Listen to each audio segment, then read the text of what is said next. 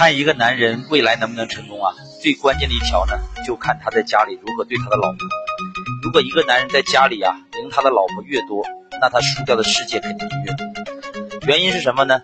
你连你最亲的亲人你都包容不了，你还能包容你的团队？你还能包容你的客户吗？没有团队和客户，你还能有你自己的事业吗？